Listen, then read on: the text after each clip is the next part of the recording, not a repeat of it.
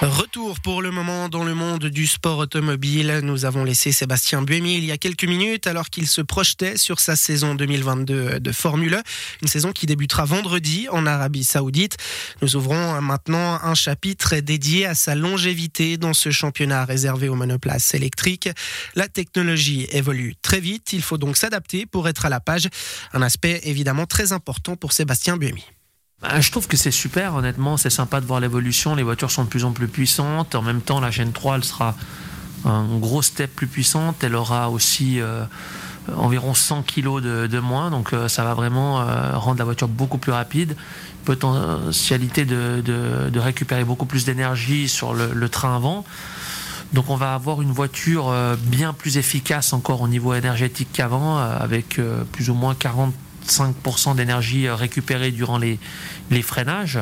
Donc tout ça, ça, pousse voilà, la technologie de plus en plus vers une voiture euh, euh, très efficace et je, suis content de, faire partie de l'histoire beaucoup de données technologiques. Euh, ça, vous vous y intéressiez déjà avant d'arriver dans ce championnat-là ou c'est venu aussi au fil du temps? Parce qu'évidemment, il y a l'aspect mécanique auquel on se doit de s'intéresser en tant que pilote, mais tous ces aspects plus technologiques, plus électroniques, comment ça s'est passé? Vous vous y êtes intéressé un petit peu C'est venu avec ou euh, c'était déjà quelque chose qui vous passionnait avant? Bah, Ça me passionnait déjà avant, mais je dirais vraiment que là, l'important était vraiment de s'impliquer dès le début pour être, euh, on va dire, à la pointe de la technologie, des des possibilités voilà, d'être compétitif parce que c'est ça qui fait un petit peu la, la performance hein, encore aujourd'hui en, Formule 1. Donc c'est important que le pilote, voilà, bien entendu, le pilote c'est pas l'ingénieur, mais qu'il réussisse à avoir une bonne compréhension euh, de la voiture avec laquelle il, court, euh, juste simplement pour être capable d'extraire le plus de potentiel possible.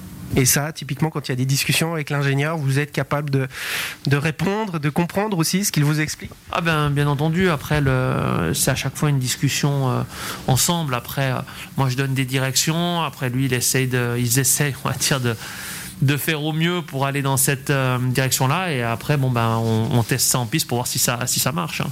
On a beaucoup parlé euh, bah, de l'aspect technologique de ce championnat. Parlons aussi de ce championnat au niveau euh, géographique, on va dire. Championnat qui a la particularité de vouloir aller dans les villes, de vouloir se développer aussi euh, dans le monde. Il y a eu plusieurs escales en Suisse, notamment. Là aussi, comment c'est perçu au niveau des pilotes cette volonté d'aller dans des régions où le sport automobile est peut-être un petit peu moins présent? Après, je pense qu'il y a quand même une, une volonté aussi politique et vraiment financière aussi d'aller dans certaines, dans certains endroits. Après cette année, on a l'arrivée de Vancouver au Canada. On devait avoir une course en Afrique du Sud. Malheureusement, elle était, elle était annulée pour cause de, Covid. Mais voilà, on aura Séoul. Et euh, on aura pas mal de belles courses comme Mexico, euh, Riyad, Monaco. Donc voilà, c'est un mix. Et bon, c'est un championnat du monde. Hein. donc c'est important que ce championnat se fasse aux quatre coins du monde. Après, euh, voilà, il y a des pistes qu'on adore, d'autres qu'on préfère un peu moins, mais dans l'ensemble, je me réjouis de découvrir euh, ces nouveaux circuits.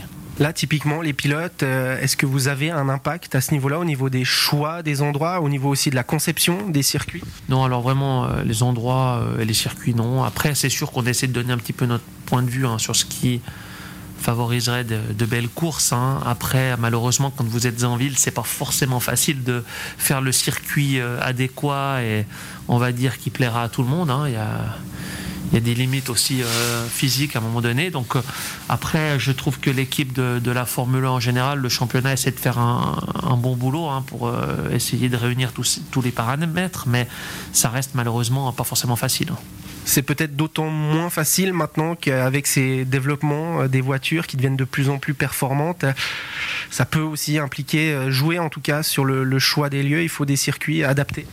Bien entendu, c'est sûr que on rajoute encore une variable puisqu'on rend les voitures de plus en plus rapides. Donc, euh, par conséquent, il faut un peu plus de dégagement hein, pour être respecter les normes de sécurité.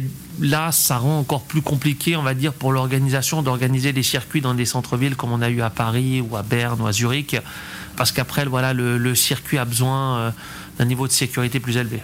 La Suisse, on en a parlé, vous l'avez rapidement évoqué. La Formule 1 est venue à Zurich, est venue à Berne. Je me souviens notamment de votre podium à, Berne, où, on sentait que c'était quand même un, moment très particulier.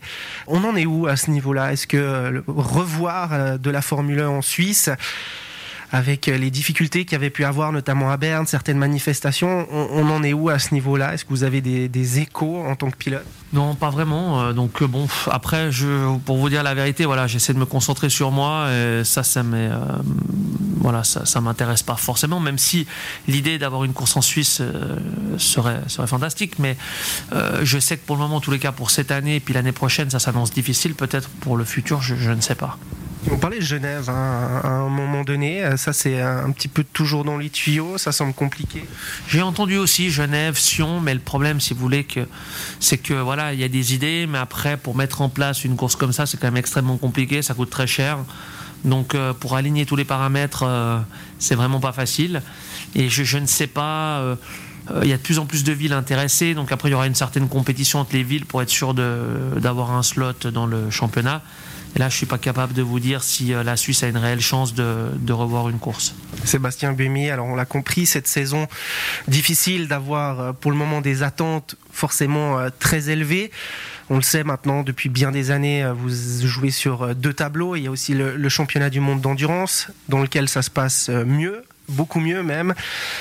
ça, ça c'est important typiquement quand il y a des moments plus difficiles dans un championnat d'avoir l'autre pour euh, faire un petit peu office de soupape, de décompression Bon, oui et non. Écoutez, c'est à chaque fois euh, des, catégories différentes, des voitures différentes, c'est tout des conditions différentes. Donc, euh, je ne pense pas qu'on soit un bon pilote un jour, un mauvais le lendemain. C'est juste que voilà, il faut que tous les paramètres soient bien alignés. C'est vrai qu'en endurance, les choses se passent bien.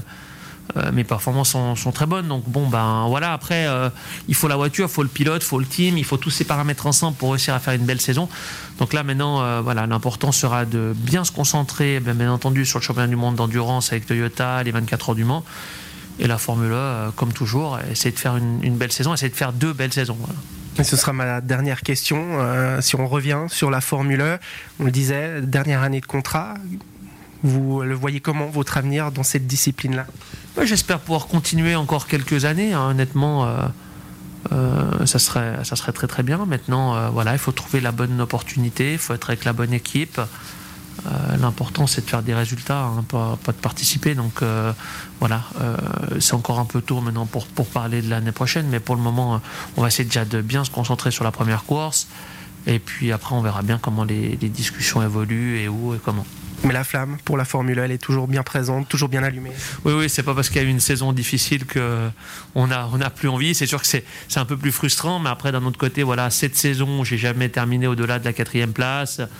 Euh, cinq saisons dans les trois premiers, donc bon, au bout d'un moment. Euh, si vous voulez, c'est presque normal qu'une fois ça se passe moins bien parce que bon, bah, ça dépend pas tout de moi non plus. Mais euh, là maintenant, l'objectif c'est de revenir en force et de faire une belle saison 8 et après on verra.